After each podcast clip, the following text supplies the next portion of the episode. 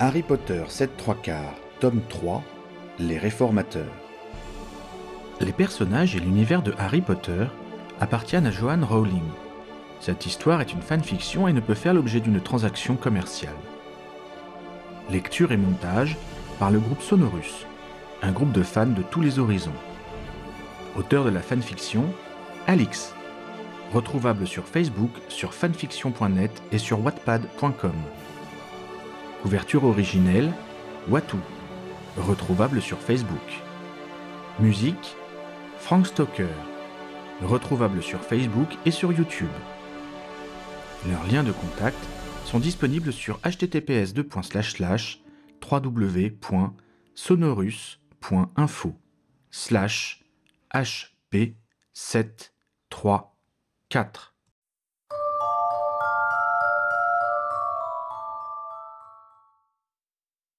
Chapitre 1 Les frères de Ginny 28 août 1er septembre 2005 Peux-tu me passer le sel, s'il te plaît, Harry? Bien sûr, Percy. Harry se pencha en avant pour cueillir la salière entre la salade de tomates et le ravier rempli d'œufs durs. Quand un hurlement s'éleva, la petite boîte chut prématurément dans l'assiette sur laquelle étaient présentées les tranches de bacon. Je suis un monstre rugissait Georges qui poursuivait son fils. Harry tourna la tête et repéra Freddy, âgé de deux ans maintenant, qui fonçait vers la nappe étendue sur l'herbe. Ne marche pas sur la nappe lança Molly à l'enfant. Tu vas mettre de la terre partout. Georges Empêche-le de tout piétiner renchérit Angelina. Son mari rattrapa leur fils et le saisit par la taille pour lui faire survoler l'air de pique-nique en enjambant lui-même les plats. Georges s'indignèrent Molly et Angelina. Quoi? Freddy n'a pas marché sur la nappe? Donne-le-moi grogna Angelina. Il a beaucoup aimé se défendit Georges en lui tendant le petit garçon hilar. Locomotor mortis fit Ginny en dirigeant sa baguette vers son frère qui s'étala de tout son long, terrassé par le bloc-jambe. Angelina compléta la punition en se penchant pour récupérer la baguette de son mari, puis elle s'éloigna en ignorant ses protestations. C'est fini les chauves-furies? s'étonna Charlie en mordant dans sa cuisse de poulet froid. Leurs ailes ont tendance à soulever trop de poussière, expliqua Ginny en rajustant James qui était au sein. Ne jamais déranger une sorcière en train de nourrir son enfant. Professa Bill qui composait un sandwich pour sa fille Dominique, laquelle suivait l'opération avec intérêt. C'est comme les dragons, fit remarquer Charlie. Elles sont terribles quand elles ont leurs œufs à proximité. J'aimerais que tu t'intéresses un peu moins aux dragons et davantage aux femmes, lui dit sa mère. Mais je m'intéresse beaucoup aux femmes, assura Charlie. Je parle d'une épouse, précisa Molly. Je m'intéresse énormément aux épouses aussi, se vanta l'éleveur de dragons. Laisse tomber, maman, conseilla Ginny. On aura plus vite fait de prétendre qu'il n'a jamais fait partie de la famille. Il était notoire que la matriarche réprouvait le mode de vie de son second fils. Charlie semblait d'ailleurs prendre un malin plaisir à lui rappeler régulièrement son instabilité sentimentale. Un jour, Harry s'était demandé tout haut pourquoi il provoquait ainsi sa mère, et son épouse le lui avait expliqué. S'il ne le faisait pas, elle lui ferait rencontrer toutes les célibataires de sa connaissance. Là, elle craint tellement qu'il séduise puis abandonne une jeune fille qu'elle lui a présentée, qu'elle s'arrange presque pour lui faire éviter les filles de ses amis, de peur de se retrouver complice d'une pareille ignominie. Harry n'avait pu s'empêcher de rire en imaginant sa belle-mère s'excuser de la conduite de son fils auprès des parents d'une malheureuse mais consentante victime. Tu crois qu'il se mariera un jour? avait-il demandé à son épouse. Aucune idée Il va peut-être un jour rencontrer celle qui le convertira au mariage. Mais il est aussi possible qu'il ait besoin d'être libre pour être heureux.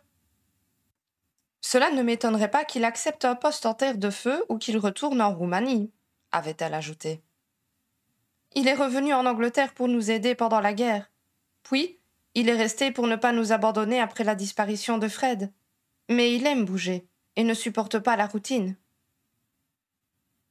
Une voix sépulcrale les fit tous sursauter.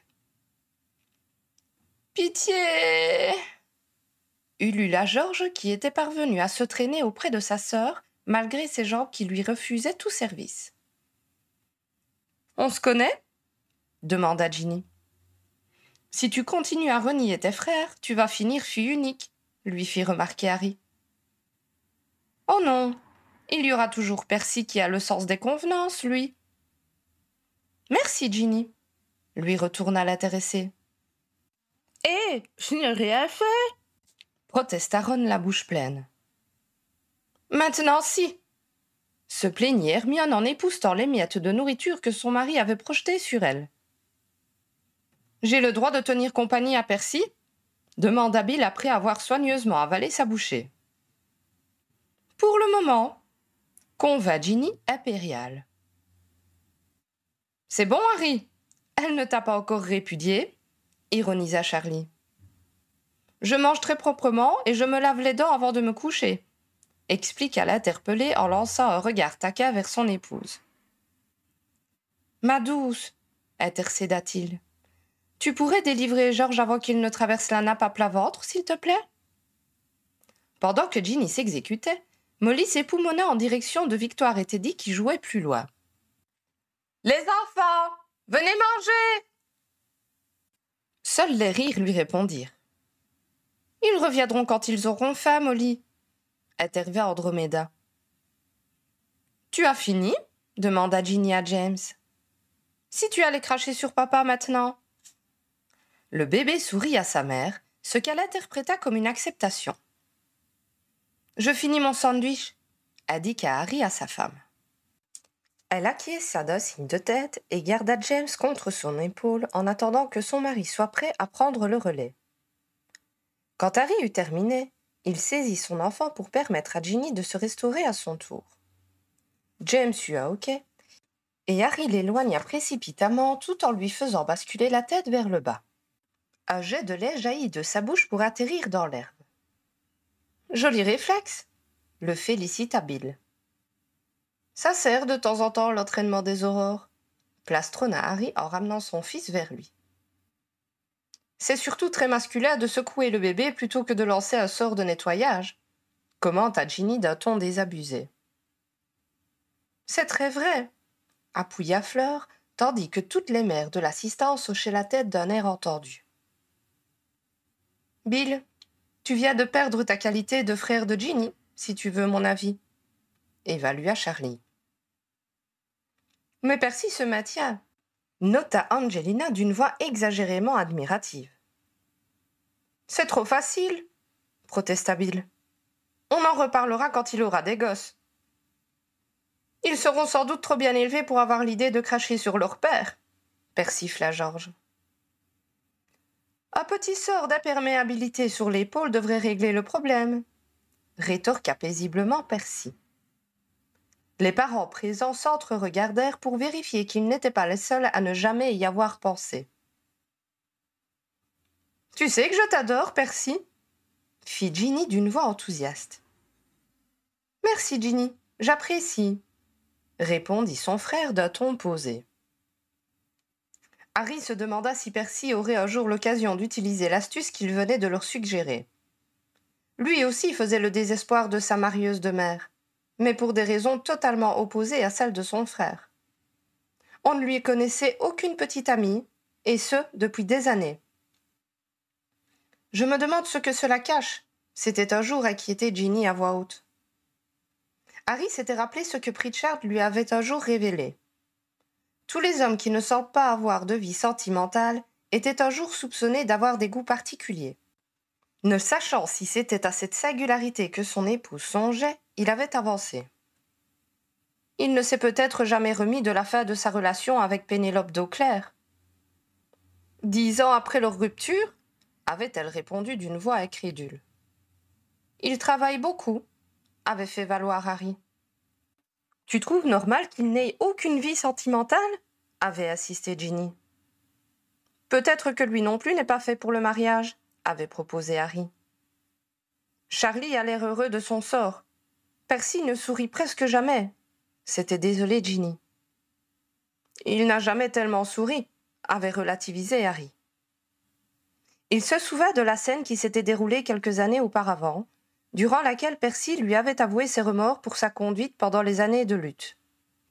Il semblait à Harry que Percy était moins réservé dans ses rapports avec sa famille qu'à cette époque, mais il se départait cependant très rarement de son air sérieux.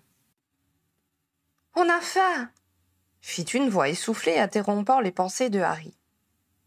Teddy et Victoire se tenaient près de Fleur, encore haletant de leur course. Assieds-toi pour manger, Victoire, exigea sa mère. Mets ta serviette et tends-moi tes mains pour que je les nettoie. La petite fille, qui avait désormais cinq ans, grimaça à ses injonctions mais obéit, sachant sans doute qu'il était inutile de protester. Teddy se laissa tomber à ses côtés après avoir raflé un morceau de pain et du fromage. Malgré les deux ans qui les séparaient, les deux enfants étaient très complices et adoraient jouer ensemble. Dès qu'ils se retrouvaient aux réunions de famille, ils s'élançaient l'un vers l'autre, lançaient des propositions et couraient les mettre à exécution. Ce lien engendrait également disputes, fâcheries et promesses de ne plus jamais de la vie se parler. Mais tout était oublié au bout d'un quart d'heure, et ils repartaient vers un nouveau jeu, un défi à surmonter ou une bêtise à faire. Harry s'attendrissait de les voir si complémentaires. Pour suivre son aîné, Victoire dépassait ses limites et s'arrangeait pour rester à son niveau quand il grimpait aux arbres ou s'entraînait à lancer le soifle.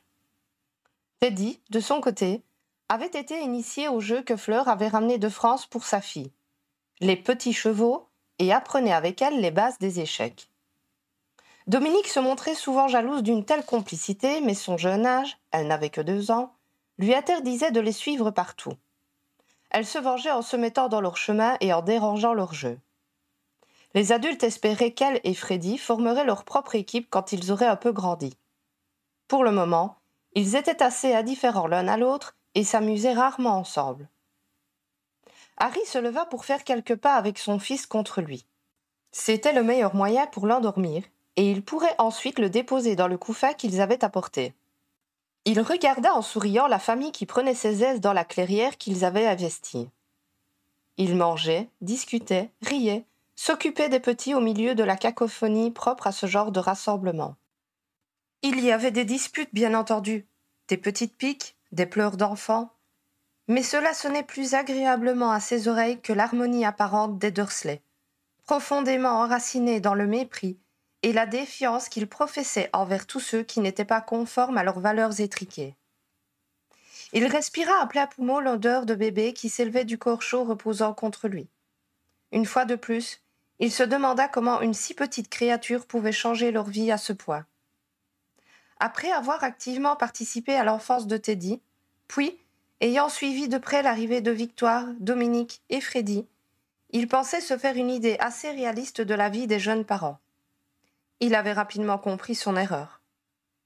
S'occuper de son filleul durant le week-end, ou se retrouver régulièrement avec un enfant sur les bras pour permettre à une mère débordée de récupérer l'usage des siens un dimanche après-midi, n'avait rien à voir avec l'attention constante que requérait l'arrivée d'un nouveau-né dans sa maison. Hermione affirmait qu'il avait tout simplement oublié les moments épuisants que Teddy lui avait fait vivre. Mais il savait qu'il n'avait jamais été autant sollicité. Il n'avait jamais passé des journées exclusivement rythmées par les tétés, les siestes et les couches à nettoyer. Il n'avait pas le souvenir de s'être réveillé la nuit avec l'impression d'avoir entendu un cri d'enfant et de ne pouvoir se rendormir avant d'être allé vérifier si le bébé dormait bien profondément dans sa chambre. Il ne se souvenait pas d'un nourrisson se détournant du sein pour se révéler affamé à peine un quart d'heure après qu'on l'ait enfin reposé dans son berceau. Harry avait demandé une semaine de vacances à la naissance de James. Les premiers jours, il s'était félicité de ne pas avoir à se rendre au ministère après les nuits hachées qu'il venait de vivre mais reprendre le travail avait été un soulagement. Il pouvait enfin se reposer en enquêtant sur les trafics louches et récupérer son sommeil en retard en surveillant les sorciers suspectés de magie noire. Ginny, par contre, avait l'air de plus en plus hagard. Elle était toujours à bercer, nourrir, baigner, surveiller leur progéniture. Et lorsqu'elle reposait enfin l'enfant dans son berceau, elle s'effondrait sur son lit, seule de préférence. James avait tout juste trois semaines quand elle s'était plainte un soir à Harry. Si les elfes n'étaient pas là, je crois que je n'aurais même pas le temps de manger. Je me demande comment ma mère faisait. Promets-moi que nous n'aurons pas sept enfants. Deux ou trois me suffiront, lui avait-il assuré. Enfin, si cela te convient, avait-il ajouté, conscient qu'il s'avançait peut-être un peu trop. Je ne veux pas qu'il reste tout seul, avait-elle reconnu. Mais je ne sais pas si je survivrai à plus de trois. Elle avait vu l'air inquiet de Harry et avait ajouté. Ne t'en fais pas, je suis seulement fatiguée. Je ne regrette rien. J'ai juste l'impression que je ne m'en tire pas très bien. Ça ira mieux demain. Il l'avait embrassée et avait suggéré. Cette nuit, c'est moi qui me lève, d'accord? Mais tu travailles. Toi aussi tu auras de quoi faire. Dis-moi, pourquoi tu ne confies pas James à ta mère de temps en temps? lui avait proposé Harry. Tu pourrais aussi demander à Miffy de lui donner son bain ou de le surveiller un peu. Nous sommes ses parents, c'est à nous de nous en occuper, avait protesté Ginny. Harry ne pensait pas que se décharger sur une grand-mère aimante ou une elfe dévouée ferait d'eux de mauvais parents. Le lendemain matin, il avait donc appelé Molly à la rescousse. J'aimerais bien aider Ginny, lui avait-elle répondu. Mais elle n'écoute pas mes conseils. Je lui ai assuré que moi ou les elfes pouvions de temps en temps prendre le relais, mais elle veut tout faire elle-même. Ne t'en fais pas. Au troisième ou quatrième enfant, on fait la part des choses et on se laisse moins submerger. Curieusement, cela n'avait pas réconforté Harry. Molly avait dû le lire sur son visage car elle avait promis. Je vais passer aujourd'hui et tenter de lui faire entendre raison. Elle avait dû trouver les mots qu'il fallait car, quand Harry était rentré, c'était une Ginny bien coiffée et bien habillée qui l'avait accueilli dans le hall d'entrée. Bonsoir, mon chéri. On dîne ensemble ce soir, avait-elle annoncé avec un grand sourire. J'ai oublié un anniversaire? S'était étonné Harry en comptant fébrilement dans sa tête pour conclure que la date de naissance de sa femme était bien quatre jours plus tard. On n'a qu'à dire qu'on fête aujourd'hui les trois semaines de James, avait suggéré Ginny. Je viens de le nourrir. On a trois heures avant la prochaine tétée. Viens, elle l'avait entraîné dans le salon qui avait été réaménagé. Une table trônait au milieu de la pièce, somptueusement dressée. Nappe blanche damassée, couvert en argent, verre en cristal, bougies, fleurs. Rien ne manquait pour donner l'impression de se trouver dans un grand restaurant. Il y avait même une mélodie discrète qui contribuait à créer une atmosphère spéciale. Miffy prend soin du petit, mais j'ai préféré que nous ne sortions pas, avait expliqué Ginny. Mais on peut faire comme si. C'est une excellente idée, s'était réjoui Harry. Ça nous fera du bien à tous les deux. Il l'avait attiré contre lui, et ils s'étaient tendrement embrassés avant de se séparer pour s'asseoir face à face. Comme s'il avait attendu à la porte, créature, vêtue d'un torchon neuf, était entrée et avait cérémonieusement empli leur verre à apéritif. Tu bois de l'alcool? s'était étonné Harry qui savait que ce n'était pas compatible avec l'allaitement. Non, c'est du jus de pomme. Mes créatures l'a enchanté pour qu'il ressemble à ton cocktail, avait révélé Ginny les yeux malicieux. Elle s'était manifestement bien amusée à tout organiser, et Harry s'en était réjoui. Sous la surveillance de créatures qui jouaient les maîtres d'hôtel, Trotty avait ensuite fait le service, leur apportant tour à tour les meilleures spécialités du vieil elfe. Ginny avait raconté à son mari les derniers potas sorciers qu'elle tenait de sa mère, et Harry lui avait exposé les points non confidentiels de ses enquêtes en cours et les diverses anecdotes que ses collègues lui avaient rapportées les jours précédents. À plusieurs reprises, la jeune mère avait levé les yeux vers le plafond, comme si elle n'arrivait pas complètement à se sentir rassurée sur le sort de son enfant se trouvant à l'étage. Mais nulle pleur n'était venue troubler leur repas. Il fait beau. On peut aller faire un petit tour sur la place devant la maison, avait ensuite proposé Ginny. Harry avait haussé un sourcil d'incrédulité, et son épouse avait avoué. Si James se réveille, Miffy me fera des signaux lumineux par la fenêtre. Malgré les fréquents regards que Ginny avait jetés à la façade étroite de leur demeure, rien n'était venu troubler leur promenade. Au fil des minutes, Harry avait senti le pas de son épouse devenir plus vif et elle avait admis. Ça me fait drôle de sortir sans lui. J'ai l'impression d'être toute légère. Ils étaient ensuite revenus enlacés vers leur demeure. Après un baiser langoureux, ils étaient allés retrouver leur rôle de parents. Harry avait pris contre lui son fils qui s'éveillait et était resté près de Ginny pendant qu'elle le nourrissait. Elle était allée se préparer pour la nuit, tandis que Harry berçait l'enfant pour l'endormir. Sa mission accomplie, il était allé rejoindre son épouse qui l'attendait dans la chambre conjugale. Par la suite, Ginny avait davantage accepté d'être assistée par les elfes ou sa mère, et s'était remise à ressortir, parfois même sans son fils, dont les heures de repas s'espaçaient. Les nuits s'étaient peu à peu calmées, et les nouveaux parents avaient senti leur fatigue s'alléger et leur intimité reprendre ses droits. James avait deux mois quand ils avaient tenté une sortie familiale sur le chemin de traverse pour se rendre à la boutique de Ron et George. Un survivant et une harpie accompagnés de leur héritier s'étaient révélés de trop pour la communauté magique. Perdant toute mesure, de nombreux mages et sorcières s'étaient agglutinés autour de la famille, tenant à présenter leurs vœux de bonheur aux heureux parents et leurs rejetons.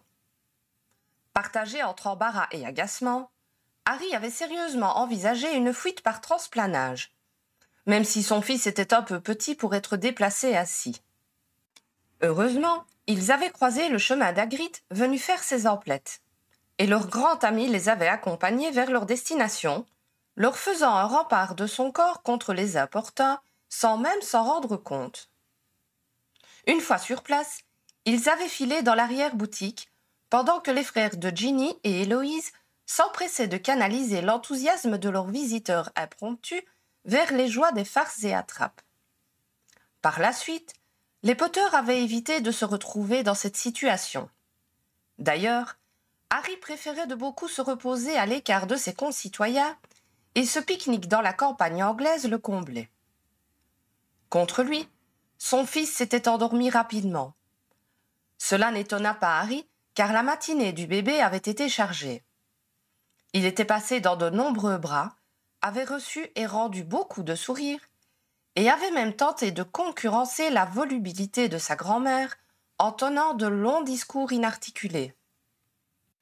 De retour auprès du reste de la famille, Harry déposa son précieux trésor dans son couffin et regarda avec intérêt la partie de soifle aux prisonniers qui avait réuni la plupart des adultes et les aînés de la jeune génération.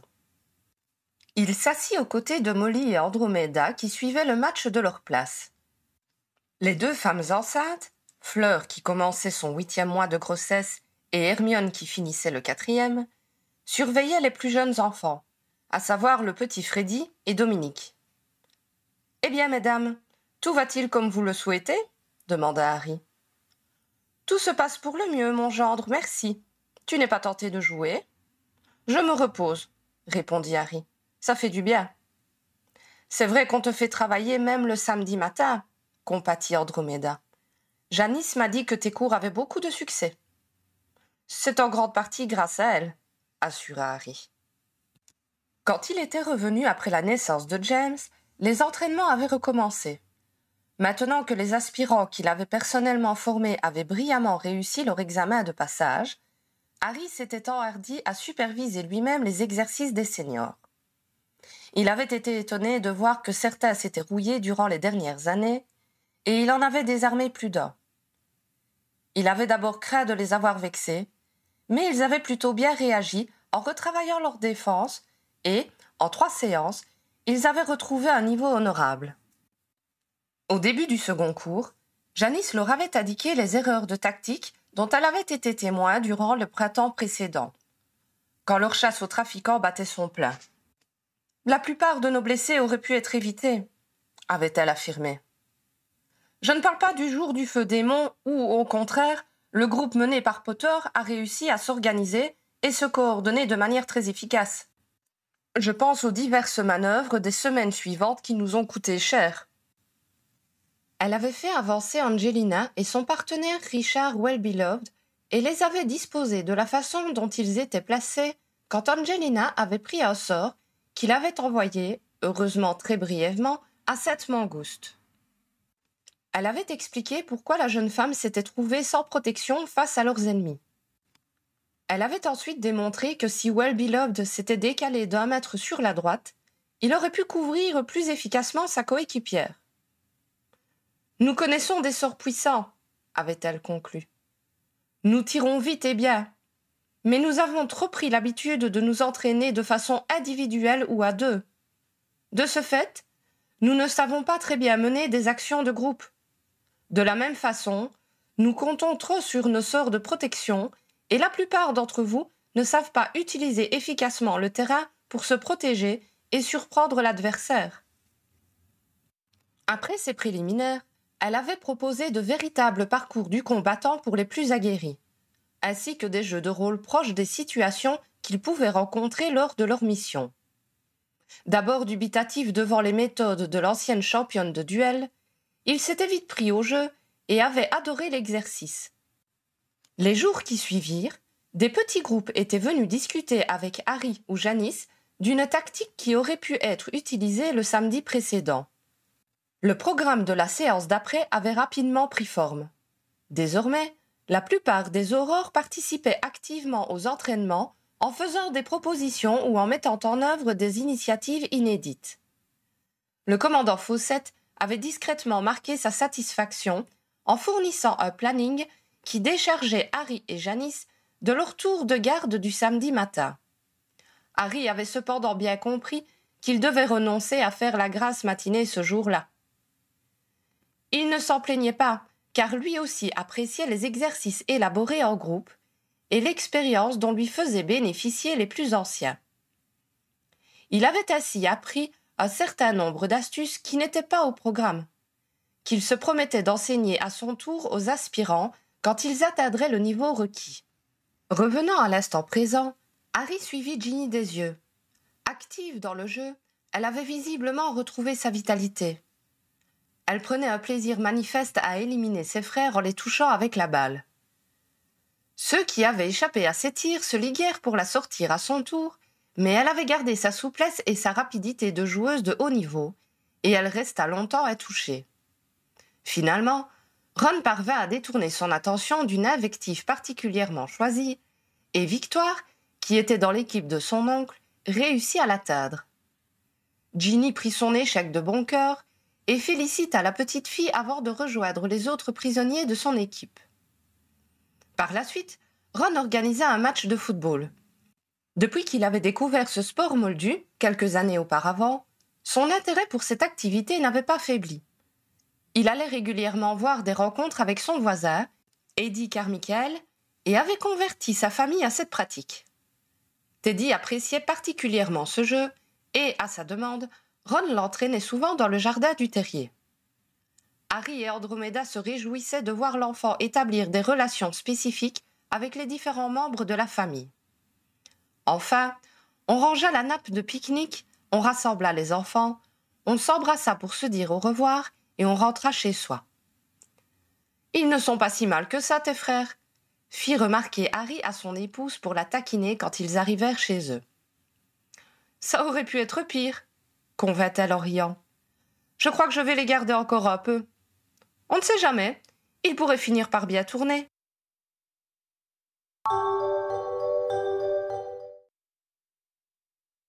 Quelques jours plus tard, le 1er septembre, Fawcett alla chercher un nouvel aspirant Aurore dans l'atrium. Quand il revint avec lui, ceux qui se trouvaient au QG les dévisagèrent avec curiosité. Harry lui trouva une figure familière. Il était déjà depuis plusieurs minutes dans le bureau du commandant à faire connaissance avec son mentor, lorsque Harry se souvint enfin. Dolov s'exclama-t-il. Quoi? Sursauta Owen en se retournant dans la direction du regard de Harry tout en dégainant sa baguette. Le nouvel aspirant s'appelle Augusta Dolov, éclaircit Harry. Il est entré à Gryffondor quand j'y étais en septième année. Ah oui, ça me rappelle quelque chose, convint Owen en rangeant son arme. À Dolof, chez les Aurores, on aura tout vu, conclut-il d'une voix désapprobatrice. Ça ne va pas être facile pour lui, jugea Harry. Oui, c'est gonflé de se présenter ici, décréta Owen. Le courage de Gryffondor, répartit Harry, ce qui fit hausser les épaules de son partenaire. Dolove avait été mis sous la responsabilité de Janice Davenport. Quand la nouvelle équipe ressortit du bureau du commandant, impulsivement, Harry s'avança.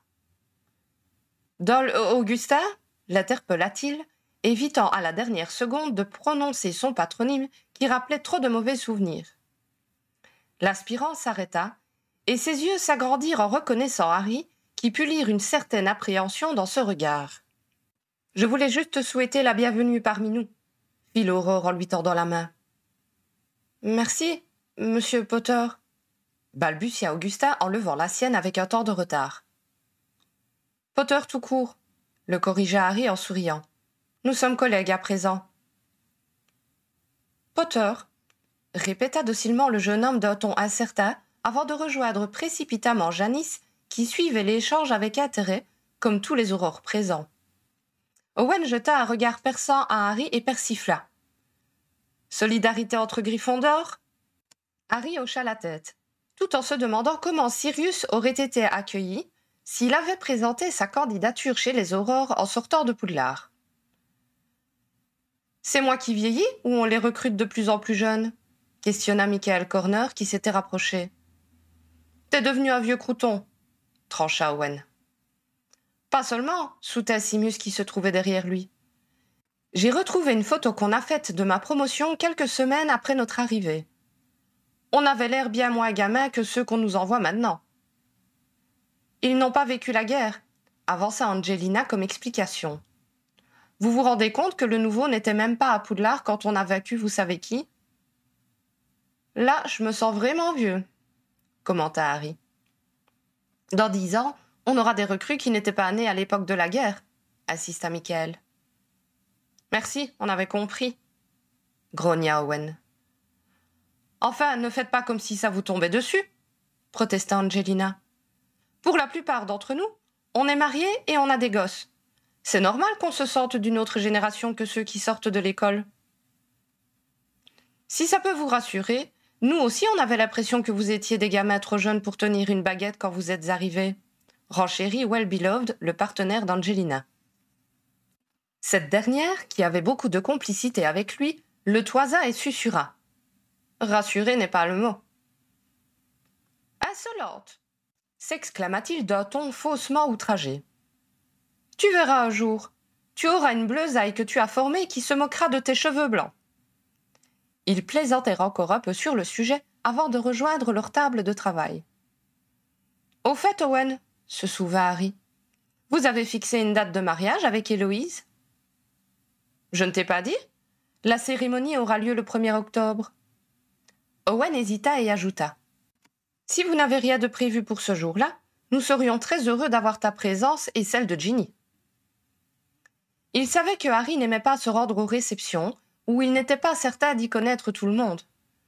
Le printemps précédent, Padma et Lee s'étaient mariés, mais une partie des convives étant des journalistes, Harry avait décliné l'invitation et Ginny s'y était présentée sans lui. Elle en avait déjà fait autant pour le mariage de Cathy Bell six mois auparavant, ainsi que pour l'union de Vicky Frobisher, qui était une de ses anciennes camarades de classe, bien que la jeune femme soit également une collègue de Harry. Owen avait pris soin de formuler son invitation d'un ton détaché, mais Harry savait qu'il lui ferait très plaisir en acceptant. Il est vrai qu'ils étaient davantage que simples collègues ou condisciples de Poudlard. Il y aura beaucoup de monde? demanda Harry. Oh non s'empressa de répondre son partenaire. Tu comprends, la famille d'Héloïse est moldue. Du coup, on ne peut faire venir que son père, sa mère et son frère. Ce qui fait que de mon côté, il n'y aura que mes parents et ma sœur. Par contre, Héloïse voudrait aussi inviter Ron et George. Vu comme ça, Harry n'avait pas vraiment de raison de refuser. Vous n'avez pas d'anciens amis d'école? demanda-t-il cependant. Tu sais qu'Héloïse n'a pas pu étudier à Poudlard pendant la guerre et elle n'a renoué avec personne quand elle est revenue dans le monde magique. Cela lui rappelait trop de mauvais souvenirs. Harry se souvint que son petit ami de l'époque, Don Stebbins, avait été tué par les rafleurs. Elle avait été traumatisée par cette perte, ce qui expliquait qu'elle n'ait voulu revoir personne de ses fréquentations quand Don était encore vivant. Mais toi, tu avais des copains, non? Bof, je les ai perdus de vue après les aspics. Depuis la discussion qu'ils avaient eue quand ils étaient devenus partenaires, Harry avait réalisé l'ambition dont faisait preuve le serpentard. Cela n'avait pas entaché leur amitié. Harry ne doutait pas de la sincérité de son affection. Mais il analysait ses actes avec des yeux plus avertis. Il soupçonnait que la volonté d'Owen de mener carrière chez les Aurores n'était pas étrangère à sa rupture avec ses anciens camarades d'école. De ce fait, Harry ne risquait pas de faire de mauvaises rencontres au mariage de son partenaire. Owen ne ferait rien pouvant le faire soupçonner d'avoir gardé des fréquentations équivoques. Qui sera ton témoin? s'enquit Harry. Je demanderai à ma sœur si tu ne viens pas répondit finement Owen. Bien entendu, tu n'essayes pas de me forcer la main en faisant du chantage affectif commenta Harry sans pouvoir s'empêcher de sourire? Bien sûr que non, quelle idée protesta Owen avec l'air satisfait de celui qui sait qu'il a gagné la partie. Je ne suis pas certain de venir finalement, répondit Harry pour le faire enrager. Je vais voir ce que va en dire Ginny. Note de bas de page. Une année dans la vie de J.K. Rowling. 30 décembre 2007. Charlie n'a pas eu d'enfant, il ne s'est jamais marié. Mais je ne crois pas que Charlie soit gay.